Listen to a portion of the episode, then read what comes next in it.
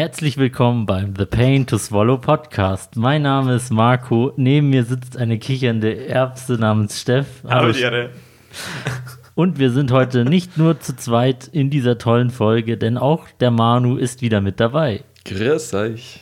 Ebenfalls Gitarrist von Entoria dass ich heute ja gar nicht gesagt habe, da meine Anmoderation abgewandelt werden musste. Durch mein Gelächter. Ja, wir sind heute nicht nur 50% der Band in Toria, sondern auch 100% der Seiteninstrumentalisten. Das heißt, wenn man das addiert, was überhaupt keinen Sinn ergeben würde, dann wären das 150%. Ich find's gut. Das, das ist mir mathematisch jetzt wieder ein Rätsel, aber. Soll man nicht addieren. Egal. The Pain to Swallow Podcast. Podcast. The Pain to Swallow. Na gut. Ich freue mich immer, wenn wir in der Konstellation zusammen podcasten. Das ist immer lustig. Ja.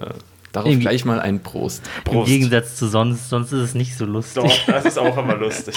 Außer die letzte Folge, die war überraschend ernst. Mhm. Stimmt todernst, könnte man sagen. Das würde es dann wieder lustig machen.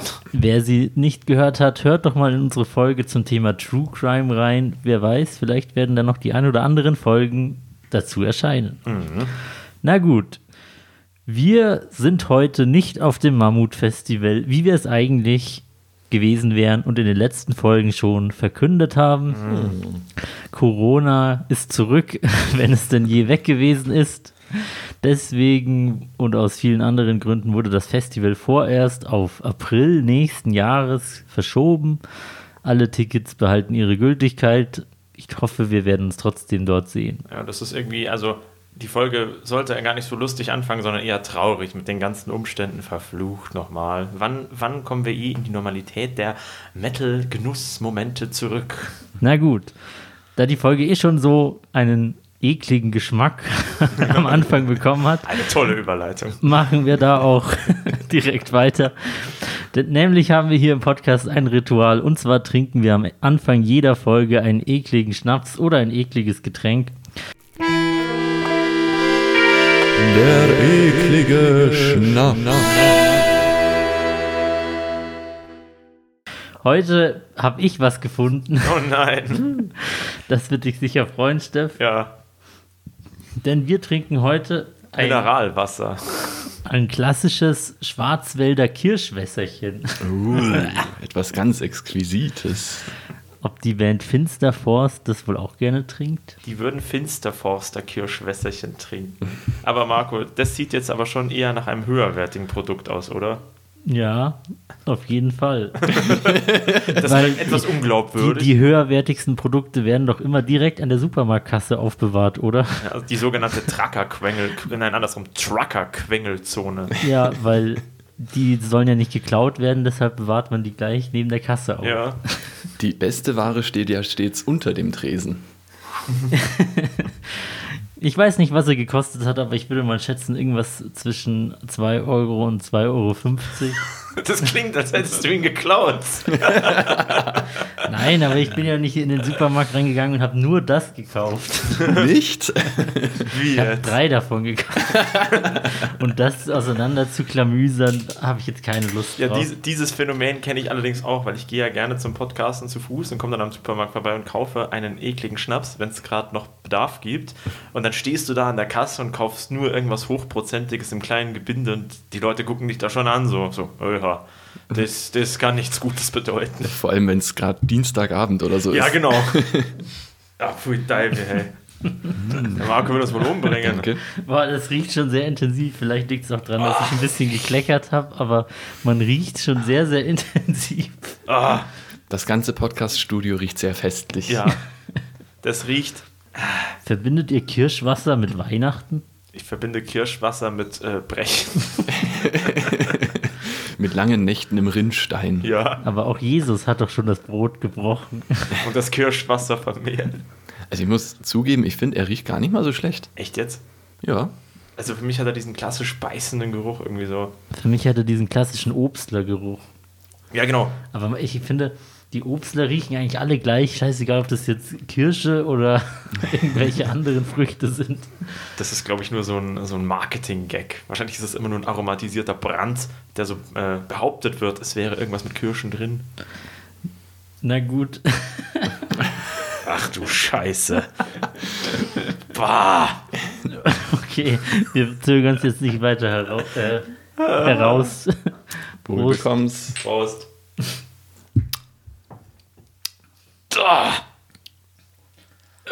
Ich sag das, was ich immer sage, wenn es nicht so warm wäre, wäre es nicht so schlimm. Boah, das schmeckt, als hätte man die komplette Süßigkeitenabteilung von so einem Zuckerwattestand zusammengeschmolzen und mit reinem Alkohol in den Mund reingeschüttet. Findest du den so süß? Ich finde den jetzt nicht zuckersüß wie Nee. diese Liköre, die wir sonst immer haben. Aber der hat so eine, so eine, so eine verbrutzelte Fruchtnote, finde ich irgendwie so. Ah. Also dein Gesichtsausdruck sah kurzzeitig besorgniserregend aus. Ja, Doch fast schade, dass ein Podcast ohne Bild stattfindet. ihr müsstet den optischen Eindruck erleben. ja, ich brauche was zum Nachspülen. Also ich bin überrascht, wie, wie mild er mir auch geschmeckt hat. Bist du mehr der Obstler, Manu? Ähm, also auf jeden Fall eher als, als Wodka oder Korn oder sowas, wenn Ja. schon, wenn schon was Klares sein muss. Aber ich finde, der war machbar. Rum? Rum ist pur, naja, Whisky? gar nicht, nee. also ja, kann man wohl sagen, dann bin ich eher der Obstbrandmensch. Wird Whisky eigentlich nicht auch aus dem gleichen Zeug hergestellt wie Korn? Aus Korn. Ähm, Aus da habe ich Getreide? ehrlich gesagt, ja, also ich weiß nur, dieser Single Malt Whisky, wie der Name schon sagt, dürfte aus Malz hergestellt werden. Aber von anderem Whisky habe ich keine Ahnung. Okay. Ja, mit Whisky kenne ich mich auch nicht aus. Da müssten wir jetzt einen anderen Spätzle den Podcast einladen. Ich glaube, wir haben auch erst mal erst ein einziges Mal Whisky in diesem Podcast getrunken. Ich kann mich nicht erinnern, aber ich glaube schon, ja. Also ich bin mir sehr sicher, weil ich habe die Flasche noch drüben. Dafür schon zweimal Lebkuchenlikör. Ja, Was sagt das über euren Geschmack? der scheint übrigens auch so ein Verkaufsschlager zu sein. Ich habe schon mehrfach, man kriegt ja auf einschlägigen Social-Media-Plattformen diverse Werbung angeboten und da habe ich schon mehrfach von verschiedenen Anbietern Gin mit Lebkuchen-Flavor gesehen. Das scheint irgendwie sehr en vogue zu sein. Kein Mensch weiß warum. Ich auch nicht. Beantworten Sie die Frage in unserem Chat. Im Live-Chat Ja, das machen wir auch noch. Am 24. Dezember. Da kauft man so einen ganzen Spirituosenkasten, so, so, so einen Weihnachtskalender und dann machen wir jedes Mal ein Türchen auf und Übrigens, ich will jetzt keinen Spoiler vorwegnehmen, aber ich habe einen spirituosen Weihnachtskalender drüben stehen. Den werden wir schon noch Für den posten im, für den Podcast. unter anderem. Dann müsst ihr euch entweder täglich treffen oder sieben Schnäpse pro Folge trinken. So, jetzt kommt die Nummer 3. Das schmeckt eklig. Die Nummer 4. Auch eklig. Nummer sieben, ich schmeckt nichts mehr. Dann drehen wir uns nur noch im Kreis im Podcast. Und wir haben noch gar nicht richtig angefangen. Worum geht's denn heute eigentlich nochmal? Kunst. Ha! Na, nein, wir haben auch jetzt noch nicht angefangen, denn wir kommen jetzt erstmal zu unserem berühmten Metal-Anekdotenteil. Stimmt. So viel Vorgeplänkel. Die Metal-Anekdote der Woche. Manu, du hast gesagt, du hast uns heute eine Anekdote mitgebracht. Ich bin gespannt. Ja, dann sei gespannt und die Spannung wird sich auflösen. Hoffentlich sehr spannungsvoll. ähm, ich äh, habe eine Anekdote aus meiner Arbeit mitgebracht. Und zwar war neulich mal wieder ein Kunde bei mir, wie das so vorkommt auf der Arbeit. Frechheit. ja. ja, man könnte manchmal so entspannt arbeiten, wenn nicht dauernd Kunden reinkommen. So der Büroschlaf, gell? Wird immer unterbrochen. genau. Ähm, und äh, bei mir im Job ist das so, dass ich längere Beratungsgespräche mit den Kunden führe und dann geht es auch um, um viele Themen so aus dem Privatleben von den Menschen. Und dann hat sich herausgestellt bei diesem Herrn, das ist übrigens ein älterer Herr, so äh, um die 70, ähm, dass er Schlagzeug spielt in der Band. Mit 70. Ja, genau. Oh. Also man hätte es ihm jetzt nicht unbedingt angesehen, äh, ist sonst auch Jäger, also hat eher so diesen Loden-Look. Wow.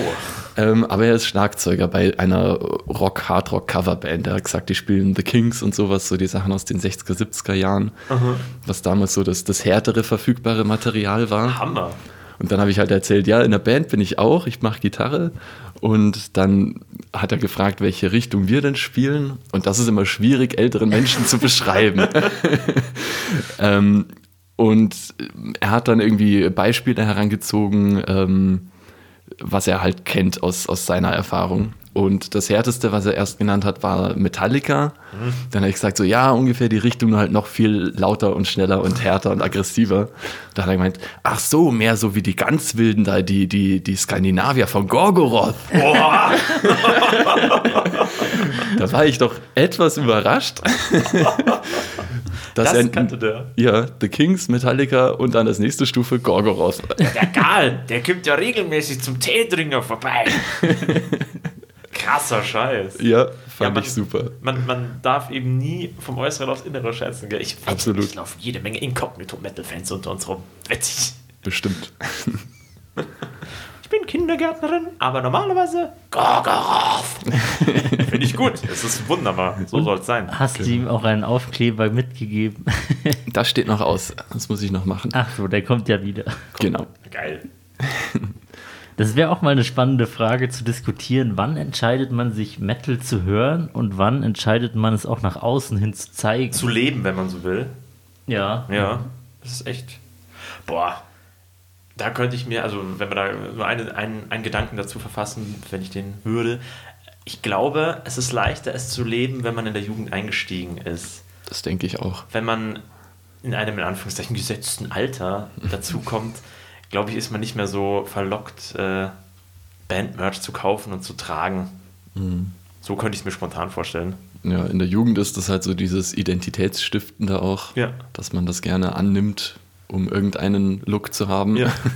Aber später hat man meistens irgend schon einen Look Ja. und dann muss man das nicht mehr adaptieren unbedingt. Auch wenn man die Musik sehr schätzen lernt. Oder man kauft dieses eine Bandshirt aus äh, Liebe zur Musik und das liegt dann im Schrank. Mein Vater macht das so.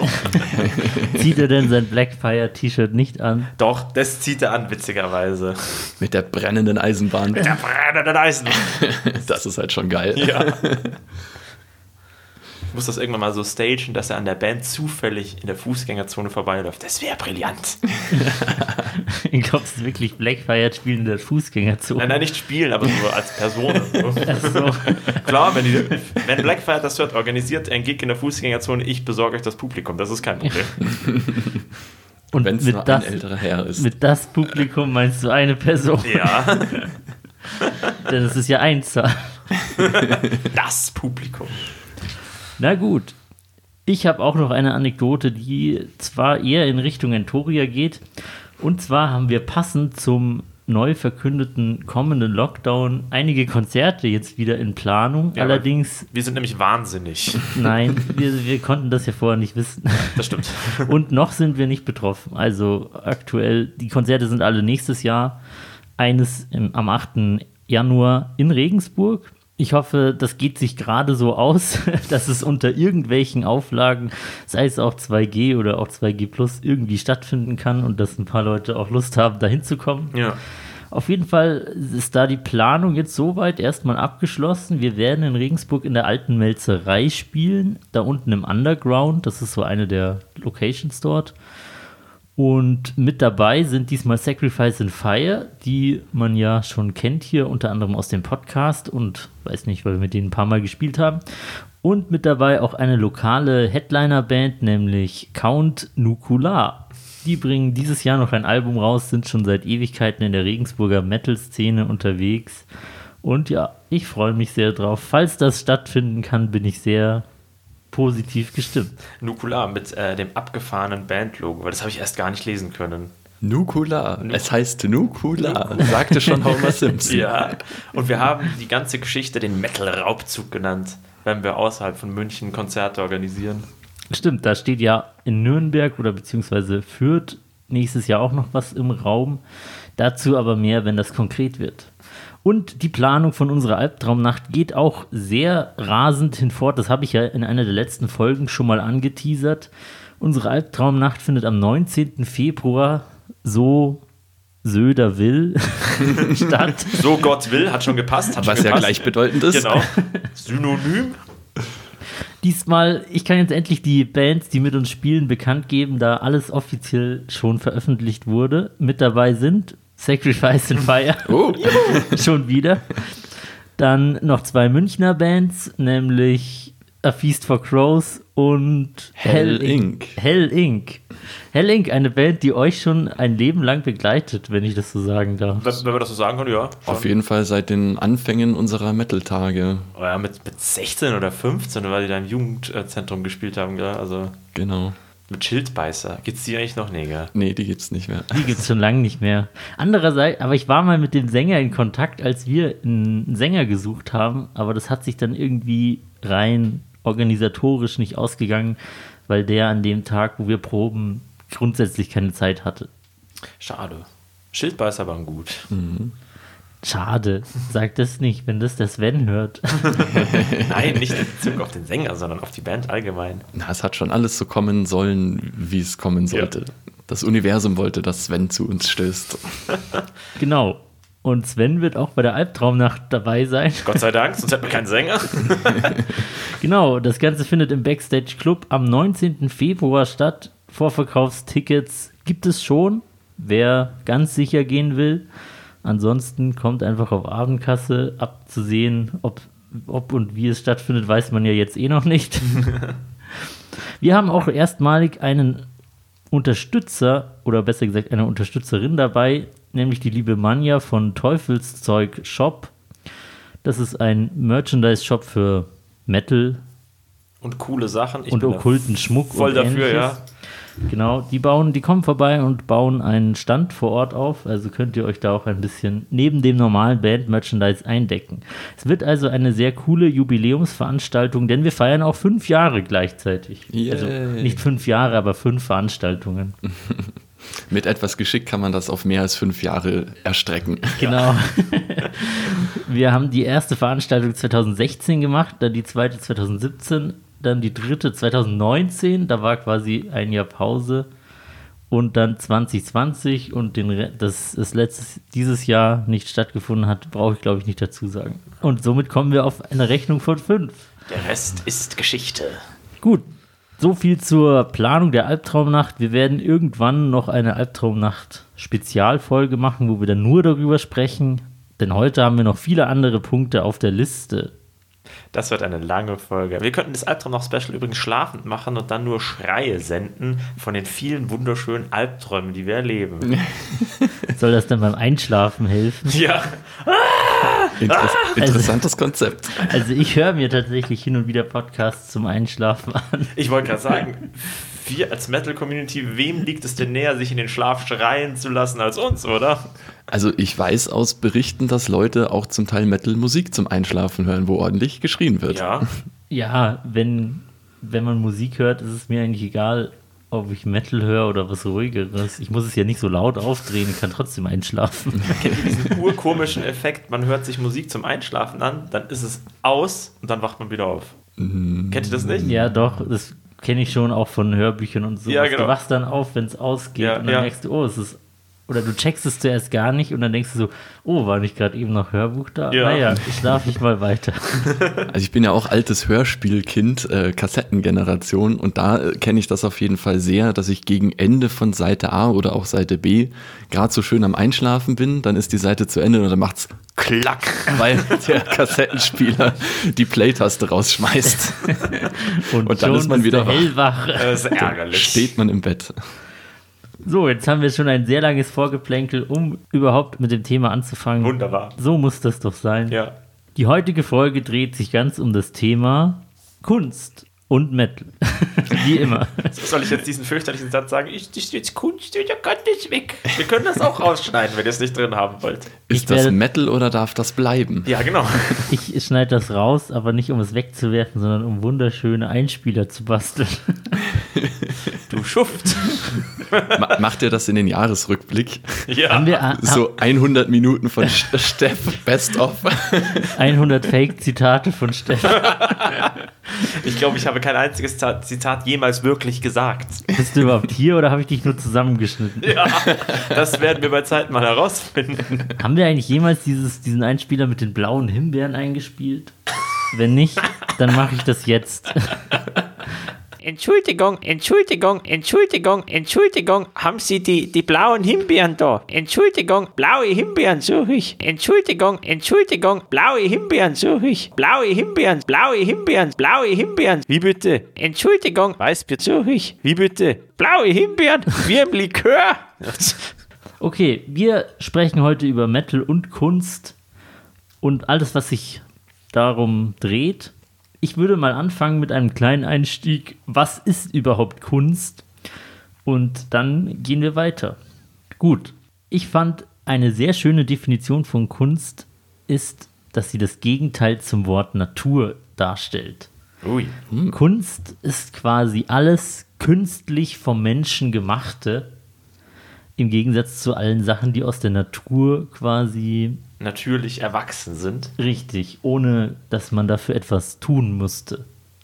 Also zumindest wir als Menschen nicht. Keine Ahnung, wie das jetzt. Leute, die an Gott glauben, werden mir da jetzt widersprechen.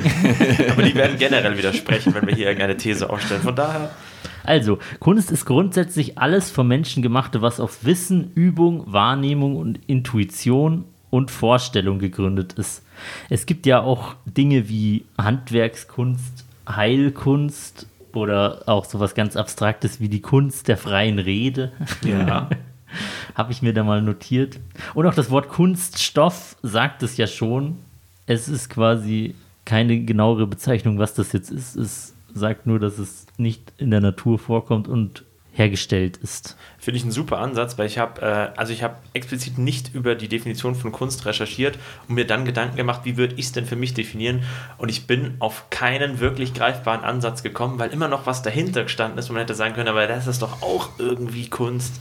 Und ich musste dann an, ich höre ja gern so, so Ratgebergeschichten aus der Bücherei. ja, lacht ihr nur. Ich weiß schon, dass man mich dafür belächelt, wenn ich da so einen Stapel in meinem Auto bei den CDs liegen habe. Die Selbsthilfe. Ja. Und ähm, da war einmal, da ist einmal der Satz gefallen von wegen, auch ein Friseur oder Bäcker kann seine Arbeit als hohe Kunst verstehen und nach der Definition, dass es das Gegenstück zum Natürlichen ist, lässt sich das dann für mich greifbarer verarbeiten, weil sonst wäre ich tatsächlich auf keinen grünen Zweig gekommen. Ich könnte nicht sagen, was Kunst ist. Ich würde sagen, dieses Weißbierglas hier ist Kunst. Das gut gebraute Weißbier, Kunst. Was wir hier zusammenfaseln, zweifelhaft, aber wir könnten sie in dieselbe Richtung stellen.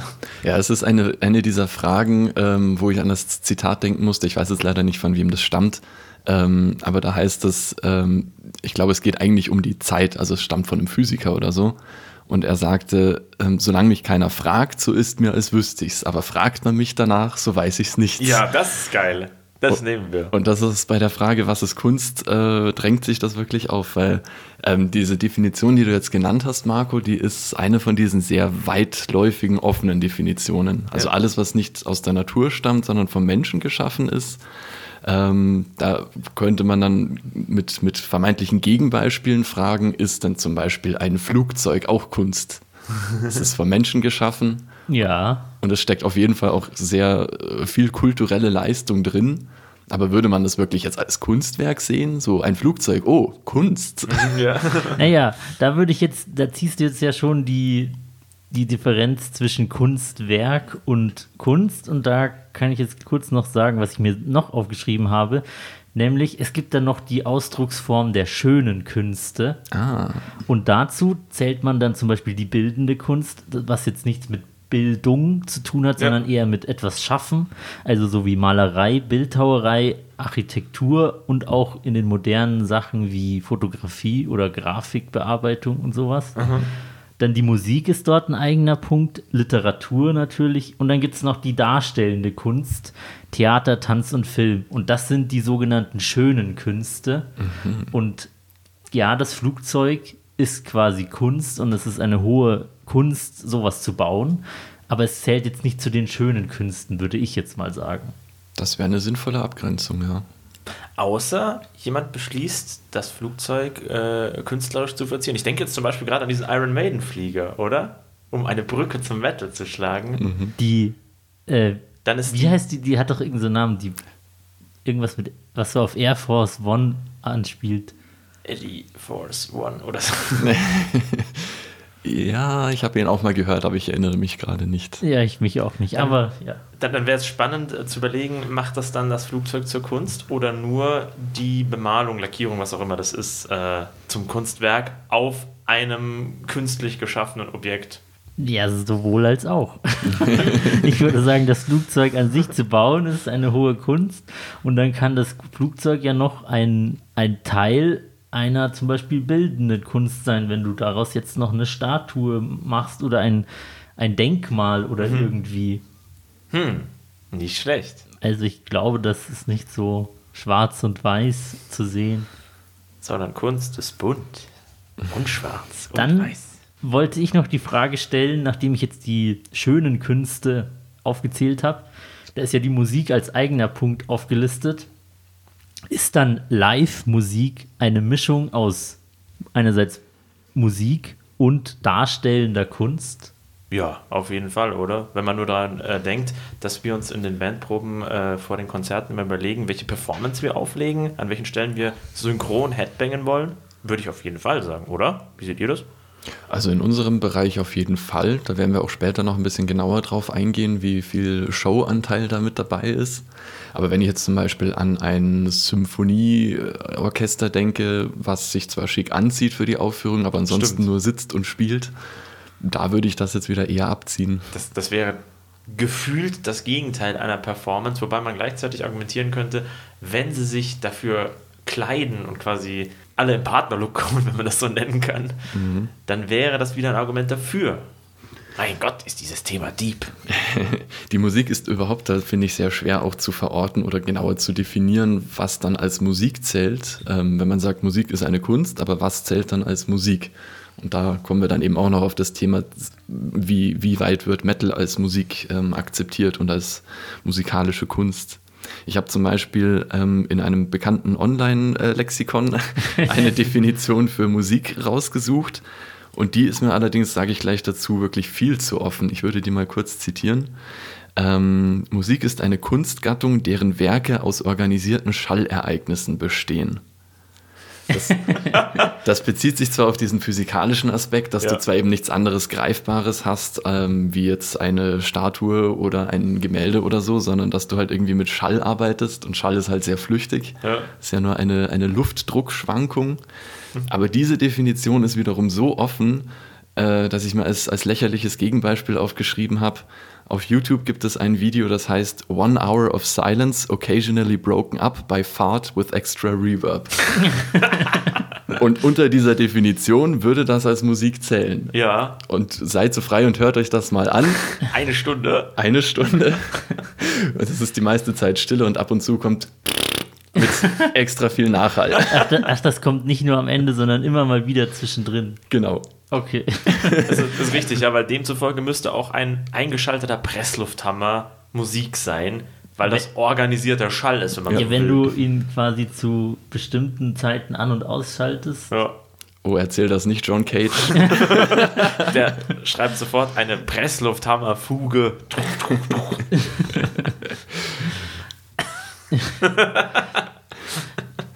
Ja. gut.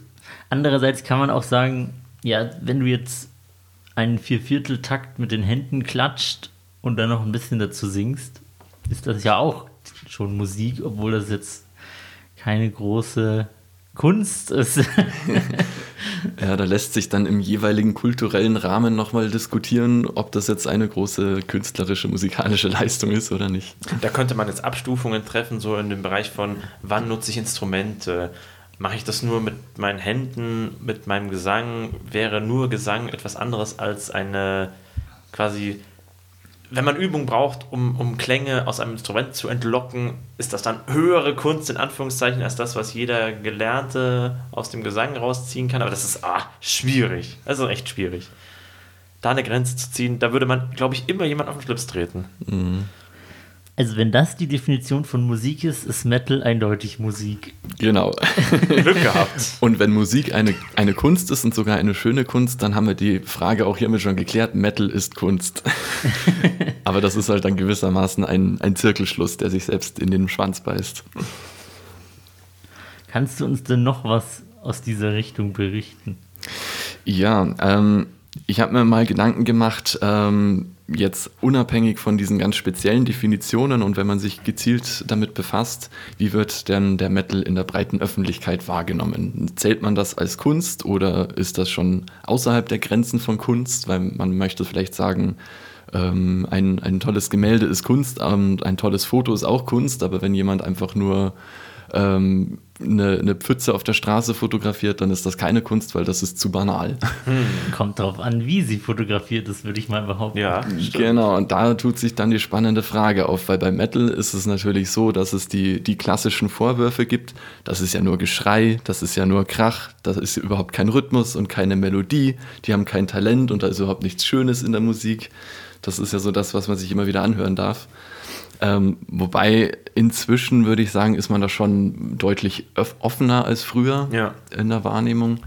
Ähm, also so von, von der Ver Verschiebung der Grenzen, so seit den Zeiten von Elvis und über die Beatles und dann in den Metal der 80er, der gegenüber heute auch sehr harmlos ist, aber damals noch sehr provokant war.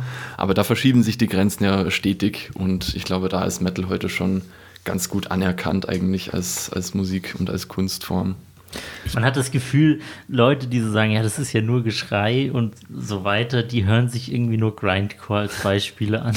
Ja. Ich wollte gerade sagen, der erste Vorwurf ist immer gutturaler Gesang bei irgendwelchen Metal-Subgenres, die nicht so harmonisch klingen wie jetzt irgendwas Symphonic Metal. Das ist immer das allererste, was kommt, habe ich das Gefühl, oder?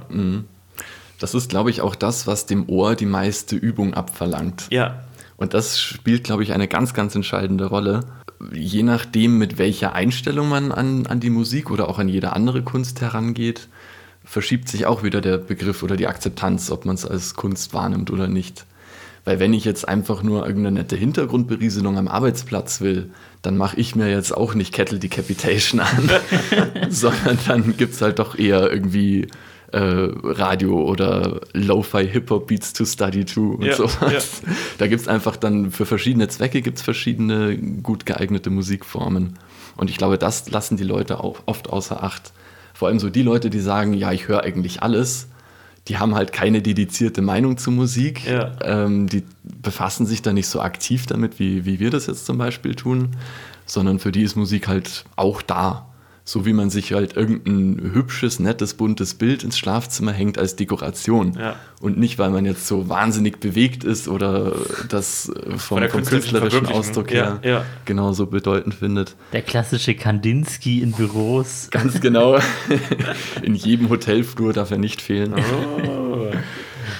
Ja. Und das spielt, glaube ich, eine sehr große Rolle, mit welcher Einstellung man das sieht. Ähm, weil jedem von uns ging es wahrscheinlich auch so, als wir uns in den Extreme Metal besonders halt reingetastet haben, ähm, dass man da so eine gewisse Entwicklung durchmacht und halt vielleicht, also bei mir war, war die klassische, oder das, was für mich die klassische Entwicklung in den Metal hinein ist, ich habe angefangen mit Bands wie Linkin Park oder so, wo gelegentlich ein, ein Schrei oder sowas eingesetzt wird als, als Höhepunkt, als Klimax in einem Song. Ähm, und wenn man das gut findet, dann, dann hört man sich das öfter an und dann gewöhnt man sich ein bisschen dran, dass da jemand auch schreit in der Musik.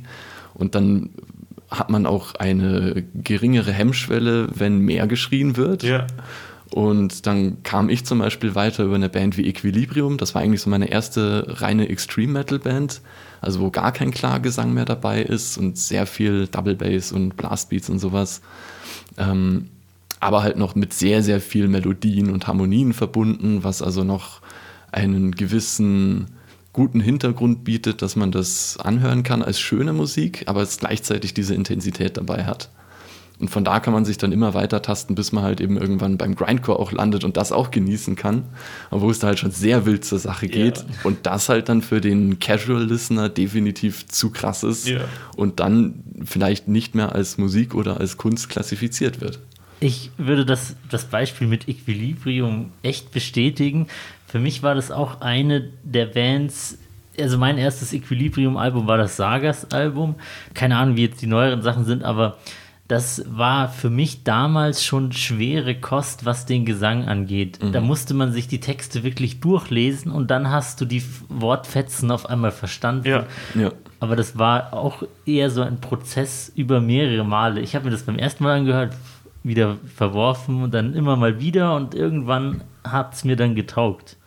War das unsere Einstiegsdroge, weil das eine Münchner Band ist? Eigentlich schon, oder? Ich glaube nicht, dass das was damit. Also bei mir hat Meinst das nichts nicht? mit dem Standort zu tun. Bei mir auch nicht. Nee, wir sind Ich habe das erst wesentlich später festgestellt, dass die da hinten aus dieser Münchner Westenecke Germering und so. Maisach. Ja, genau. Aber geht es euch auch so, dass euer Musikgeschmack über die Jahre immer härter geworden ist? Das ging mit Ja. mir so. Ja. Mein Musikgeschmack ist immer komischer geworden.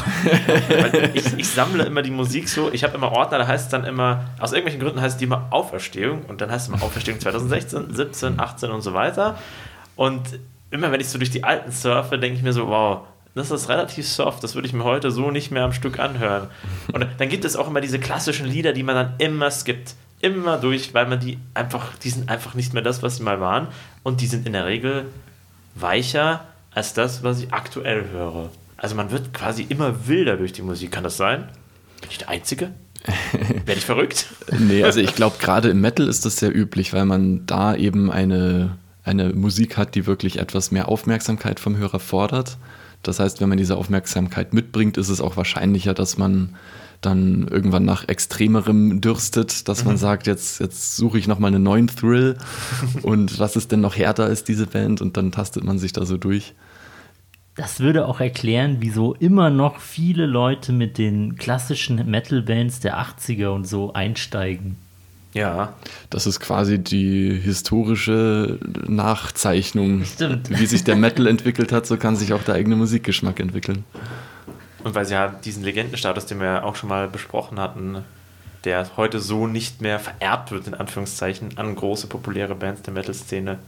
Also ACDC ist halt einfach verfügbar, wie Metallica, wie Led Zeppelin. Das sind einfach Sachen, die sind so nicht tot zu kriegen, aber nicht, dass man das tot kriegen wollte, sondern einfach, es ist da und man kann sich damit reintasten und findet dadurch Zugang zu moderneren Stücken, die viel extremer sind als das, was damals, wie es damals halt angefangen hat. Aber alles, was so in dem Fahrwasser mitschwimmt, nimmt man dann auch eher wahr Genau. und ist dann auch offener dafür. Was ich auch sehr interessant fand, was quasi noch eine kleine Metal-Anekdote ist. ähm, Die Metal-Anekdote zwischendurch. Genau, 2.0. Ähm, Omnium Gatarum, wenn man die so ausspricht, ich spreche sie immer so aus. Ähm, die finnische Melodeath Band hat kürzlich ein neues Album veröffentlicht, ähm, was ich mir auf der Fahrt hierher heute auch angehört habe. ähm, und ich fahre ja täglich mit der S-Bahn zur Arbeit. Und da gibt es immer diese Informationsmüllmonitore. Und da gibt es äh, als eine Kategorie immer eine aktuelle Albumempfehlung von laut.de. Und da war tatsächlich das aktuelle Omnium Gaterum Album namens Origin war als Reinhörtipp dort. Echt? Und das fand ich doch schon bemerkenswert. Also die haben tatsächlich einen Hang dazu, äh, oder generell laut.de ist ja auch so ein bisschen die Rock-Metal-Richtung. Die haben einen Hang dazu, dass sie da immer ein bisschen extremere Sachen vorschlagen, wo ich mir denke, okay, die meisten, die jetzt hier mit mir in der S-Bahn setzen, denen wird das nicht so taugen wie mir. Ich habe es sehr geschätzt. Aber das fand ich doch bemerkenswert, ähm, dass in, auf so einer Mainstream-Plattform wie diesem S-Bahn-Bildschirm, dass da ein wirklich Extreme Metal Album vorgeschlagen wird, was jetzt nicht so poppig und leicht bekömmlich ist, wie sagen wir mal die letzten In Flames Alben oder so. Ja. Ist jetzt die Frage, ob das so automatisch generierte Newsfeeds sind, die das irgendwie so. Ich glaube, das wird schon händisch kuriert. Ja, also in dem Fall wäre es auf jeden Fall cool. Ja. ich habe es gefeiert. Ich weiß gar nicht, ist laut.de nicht eh eher so eine alternative Musikplattform? Ich glaube schon. Aber wenn oder? sie dann da senden, ist das schon krass, ja. Ja, gut, ab einer gewissen Größe ist es ja auch. Das stimmt allerdings, wenn ich so drüber nachdenke. Ich habe auch schon für Blind Guardian und Sabaton, gut, das sind jetzt auch eher, sagen wir mal, äh, bekannte Metal-Band-Vertretungen, äh, Poster gesehen. Einfach auf diesen klassischen Litfaßsäulen oder in diesen, wo die Stromkästen sind. Ich Ja, gut. mal rausmontieren. Aber Das würde ich mal behaupten, hängt jetzt davon ab, wie die Band oder wahrscheinlich eher deren Marketing. Label Ja. das Marketing für die Konzerte ansetzt. Mhm. Ich meine, selbst wir könnten uns so eine U-Bahn-Werbung mieten, wenn wir wollten. Vielleicht machen wir das irgendwann mal aus Ich- reiner Gaudi. Ja, ich habe schon oft irgendwie Damit drüber geliebäugelt. nachgedacht Und dann habe ich mal so eine, so eine U-Bahn-Werbung Werbung gesehen. 5 Euro pro Tag oder so. Hätte ich echt schon mal Bock, so das aus Gag zu machen. Das machen wir. Zum zehnjährigen Jubiläum vielleicht. Aber Zum 10-jährigen Podcast-Jubiläum oder Band-Jubiläum. alles. Jubiläumsjubiläum. Aber bevor wir weiter äh, zurück in die Kunst einsteigen und weitergehen, würde ich euch gerne etwas fragen, was mich oft beschäftigt hat. Ich würde es die Kunst, die nie äh, zustande gekommen ist, nennen, so ungefähr. Wenn ich drüber nachdenke, Manu, was wir uns früher alles für Irrsinn und irrwitziges Zeug ausgedacht haben, was nie in die reale Welt treten konnte, weil es zu größten Teil einfach nur Fantasie und Spinnerei war, frage ich mich oft, was gibt es noch für geile Musik, die nie geschrieben wurde, aber in den Köpfen vieler kunstbegabter Menschen rumgespukt ist und hat. Und da habe ich einen Grammatikfehler reingehauen. Aber egal, wisst ihr, was ich meine? Ich Oder- glaube, geworden war wäre das Richtige gewesen. Oder wahrscheinlich noch viel naheliegender, wie viele fantastische Geschichten beispielsweise liegen in irgendwelchen Schubladen Ja. ungelesen herum, halt nicht für die Öffentlichkeit Ja. freigegeben. Aber bestimmt auch Musikstücke, Lieder, Texte, Gedichte, alles, was sich wunderbar in Metal umarbeiten würde oder schon Metal ist. Ah, Ja, bestimmt reichlich. Ja. Wir werden es nie erfahren. Die Dunkelziffer. ja, die Dunkel Das wäre eine spannende Frage. Wie viele ungeschriebene Sachen haben wir eigentlich? Manu, sag den Hörerinnen und Hörern, wie viele wir haben. Haben wir welche? Sag, es sind viele. Es sind viele. Also ich habe einen großen Ordner mit äh, Guitar Pro-Dateien, wo Entwürfe und Schnipsel und Ideen und Fetzen rumliegen. Mhm. Der ist sehr umfangreich. Boah, würdest du uns mal ein Best-of zur Verfügung stellen, was wir in den Podcast einspielen könnten? Geht das rechtlich? Wenn, Ja. ich, wenn ich euch hiermit die Rechte gebe, ist das naja, gebombt. rechtlich, warum denn nicht? Das Urheberrecht ist ja nach wie vor deins. Genau. Das wäre doch mal eine coole Sache. Würdest du das machen, ne? Können wir machen. So einen 5-Minuten-Zusammenschnitt, einfach nur mit Schnipsel und Ding, was du gerne preisgeben möchtest, wo wir nicht sicher sind, ob das noch jemals irgendwie, wo du das nicht umarbeiten möchtest, das wäre mega cool. Es gibt zum Beispiel ein ganzes Lied, wo du auch den Text verfasst hast, namens Puppenwunsch, Mhm. was wahrscheinlich ins Centauria-Konzept auf lange Sicht doch gar nicht so reinpasst, Ah, was wir wahrscheinlich niemals veröffentlichen werden. Außer auf deiner nächsten Soloplatte. Genau. Vielleicht ist auch das der Grund, wieso viele Künstler dann irgendwie noch so Nebenprojekte und ähm, Soloprojekte angehen. weil es zu sie- schön ist. Dass sie einfach Ja. Sachen in der Schublade haben, die aber nicht zu ihrem Hauptprojekt, sage ich mal, passen. Und deswegen noch Ja. ein zweites anfangen. Kann ich verstehen. In, in der Hochschule hat es immer geheißen, wir bräuchten ein Buch der insignifikanten Studien. Wir bräuchten ein Jahresalbum jeder Band der unvervollständigten musikalischen äh, Fähigkeiten. Das wäre super geil. Gut, kommen wir zurück zu Metal und Kunst. Wer möchte weitermachen? Ich würde eine Frage stellen. Und zwar haben wir es vorhin schon kurz angeschnitten.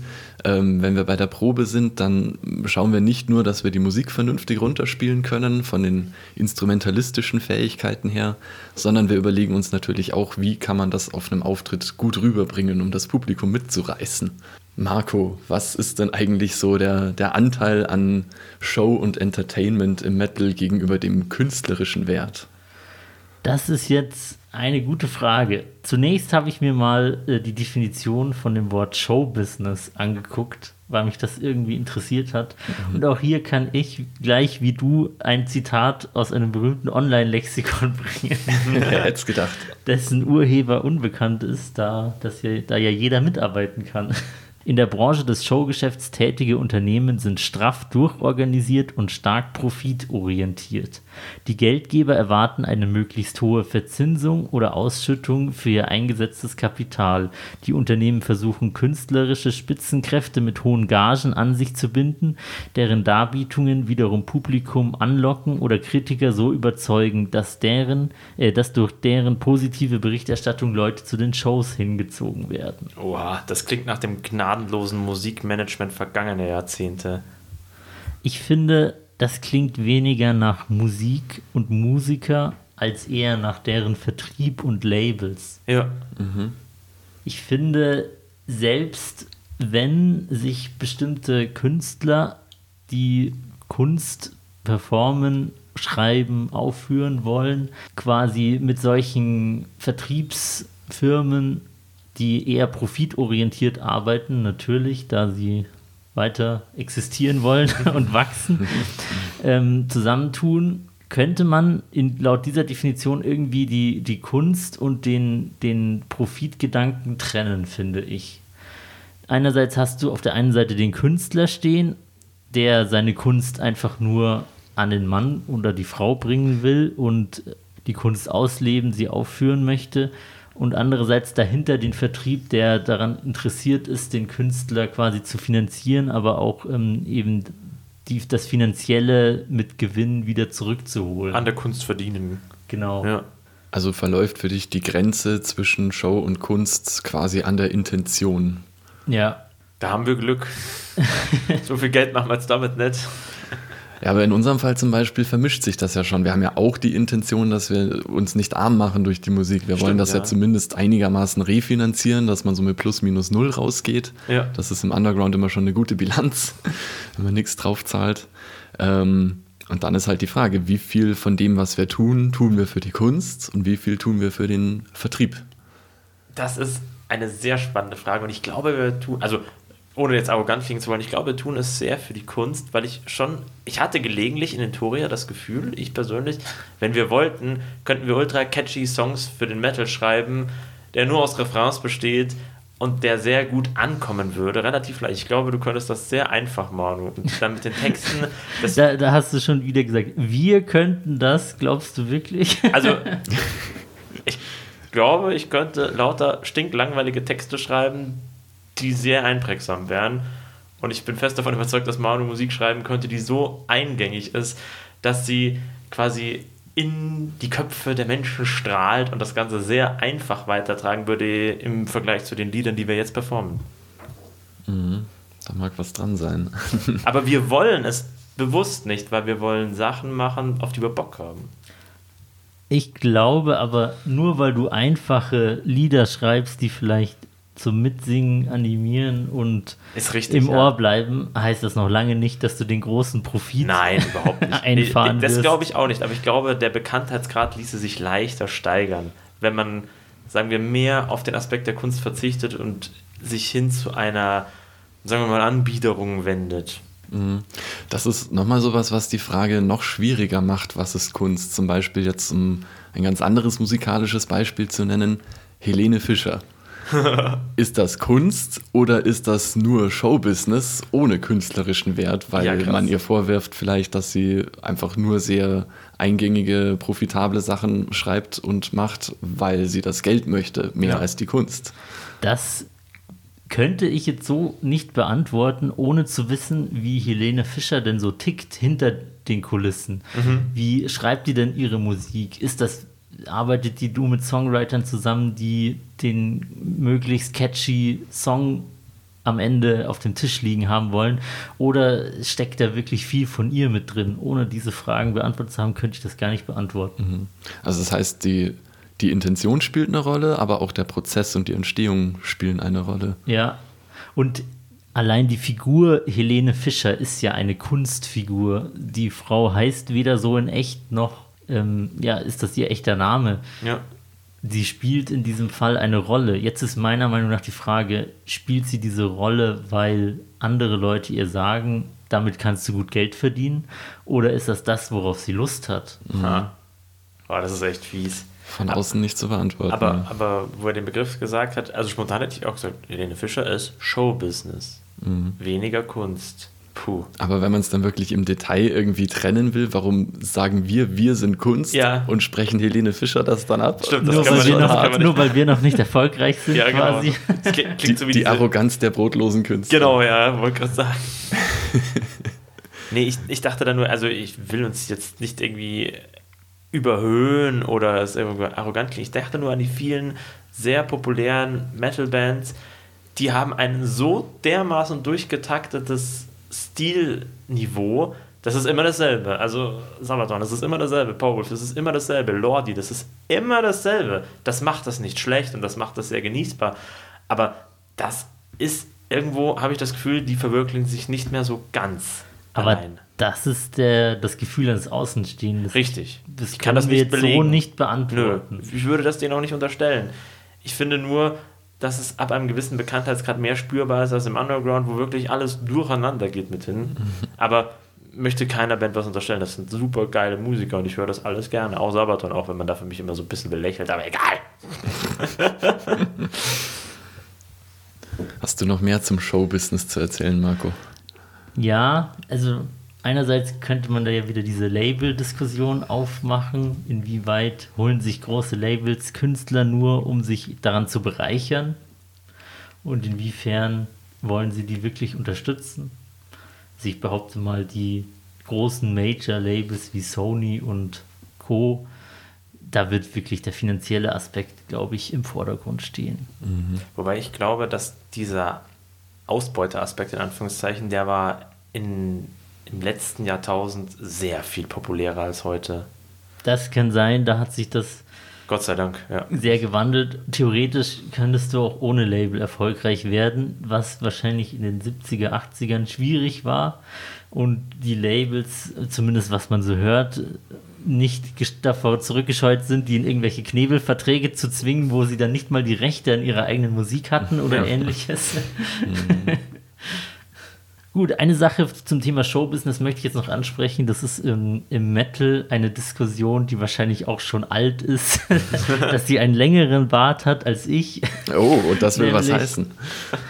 Ist Wacken nur Showbusiness oder ist es einfach ein gut organisiertes Metal-Festival, das der Kunst gewidmet ist und das zum Beispiel halt einfach einen hohen Preis hat, weil es gewisse Aufwände hat, um das gut organisieren zu können. Weil es gewisse Künstler einlädt, die einfach vom Kostenniveau her höher aufgestellt sind. Richtig, und ja, das ist eine Diskussion, die die Metal-Gemeinde, glaube ich, schon seit Jahrzehnten scheidet. Dabei hat sich das doch auch in den letzten Jahren immer noch maßgeblich entwickelt, oder? Das Wacken an sich, sodass sich vielleicht auch die Diskussion weiterentwickelt.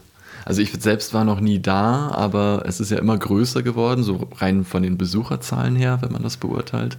Und ich glaube, mit den Besucherzahlen ist auch der Show-Aspekt äh, gewachsen. Also dass es so diese ganze Sideshow, diese ganzen Nebenattraktionen noch gibt, kam, glaube ich, erst so in den letzten zehn Jahren vielleicht dazu. Hm. Ja, und es schlägt auch auf andere Festivals aus. Also Auf den äh, viel besucht von uns, äh, viel von uns besuchten Summaries äh, gibt es jetzt auch diverse Showeinlagen, die vor 5, 6, 7, 8 Jahren noch nicht da waren. Ja, aber sind sie nur da, weil es gute, künstlerisch wertvolle Showeinlagen sind? Oder sind sie nur da, um möglichst viel Geld rauszuschlagen? Boah. Müsste man auch in die Köpfe der Leute schauen können, oder? Ja, es, ist, es ist so schwierig zu beantworten wahrscheinlich, weil man damit den Leuten, die man nicht kennt, eine Intention unterstellen muss, die man Ja. nicht kennt. Also so wie bei Helene Fischer. Ja. Um jetzt mal zu sagen, Wacken und Helene Fischer haben folgende Gemeinsamkeit. Sie sind beide blond.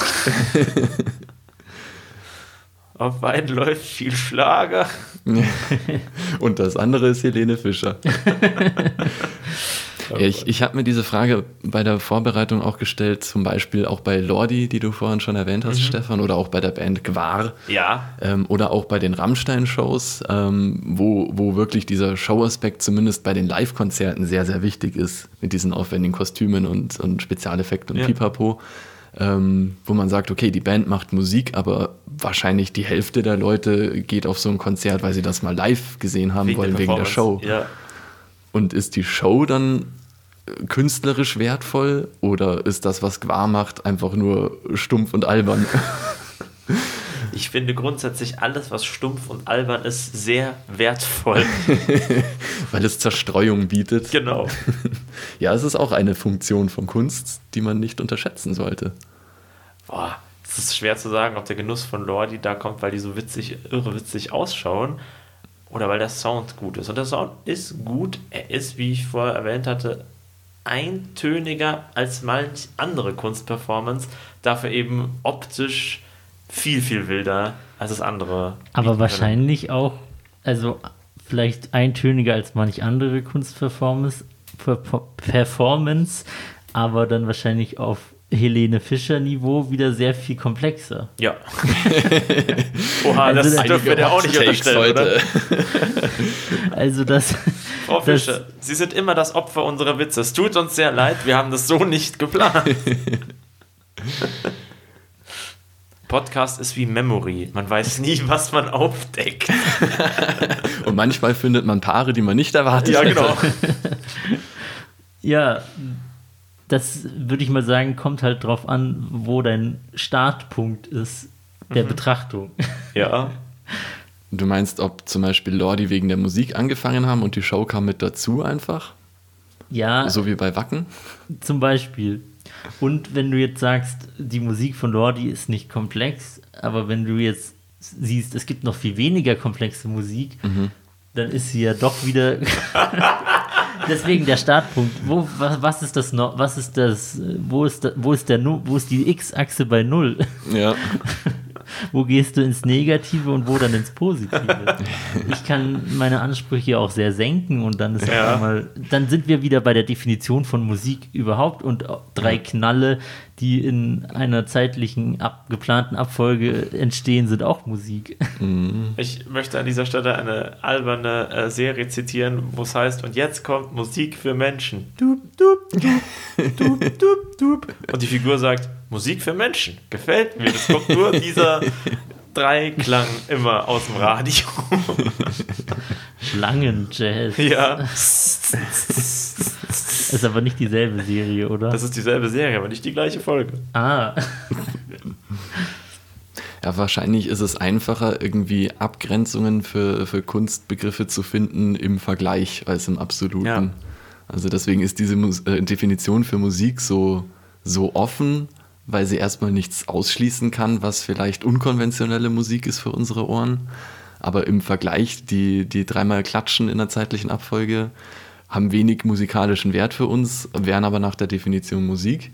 Wenn man es aber vergleicht mit äh, Lordi, Helene Fischer oder einer Beethoven-Symphonie oder einem Mentoria-Song, dann ist es leicht zu entscheiden. Das eine ist Musik und das andere nicht. Ja, es kommt halt immer viel auf den persönlichen Geschmack drauf an. Und wie tolerant und offen man gegenüber dem breiten Spektrum ist. Gibt ja, also tatsächlich ist bei mir auch immer, es gibt eine rote Linie, wo ich sagen kann, wenn die Musik in einer Form und Weise Arroganz und Gewalt nach außen trägt, denke ich mir, also und die das auch noch ernst meinen, dann sehe ich daran für mich persönlich keinen tieferen Wert mehr. Auch wenn das vielleicht musikalisch, beattechnisch ähm, gut gemacht ist.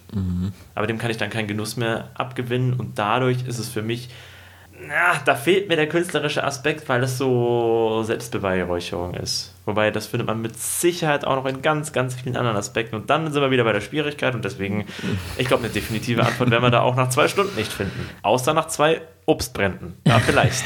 Ich würde vorschlagen, wir machen eine ganz kurze Pause, füllen unsere Getränke auf, lüften kurz und dann kommen wir der Sache noch weiter auf die Spur und haben auch noch eine Botschaft eines anonymen Musikwissenschaftlers, die wir hier im Podcast anhören werden. Bis gleich. Wie es weitergeht mit Metal und Kunst erfahrt ihr in der nächsten Folge.